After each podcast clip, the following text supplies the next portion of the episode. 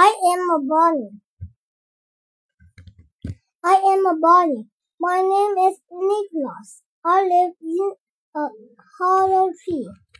In the spring, I like to pick flowers. I chase the butterflies and the butterflies chase me. In the summer, I like to lay in the sun and watch the birds. And I like to watch the frogs in the pool. When it's raining, I keep dry under a toaster. I blew the dandelion seeds into the air. In the fall, I like to watch the leaves falling from the trees.